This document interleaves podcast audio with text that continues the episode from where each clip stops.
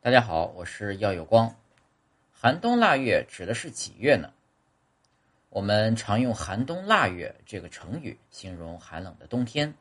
那么，寒冬腊月究竟指的是几月呢？很多人看到“寒冬腊月”这个成语后，都会从字面意思上理解这个成语的意思是寒冷的冬天和腊月的意思。其实不然，“寒冬腊月”指的是寒月、冬月、腊月。也就是农历的十月，也就是寒月、十一月、冬月以及十二月腊月。现在泛指非常寒冷的冬天，或者是天气非常冷。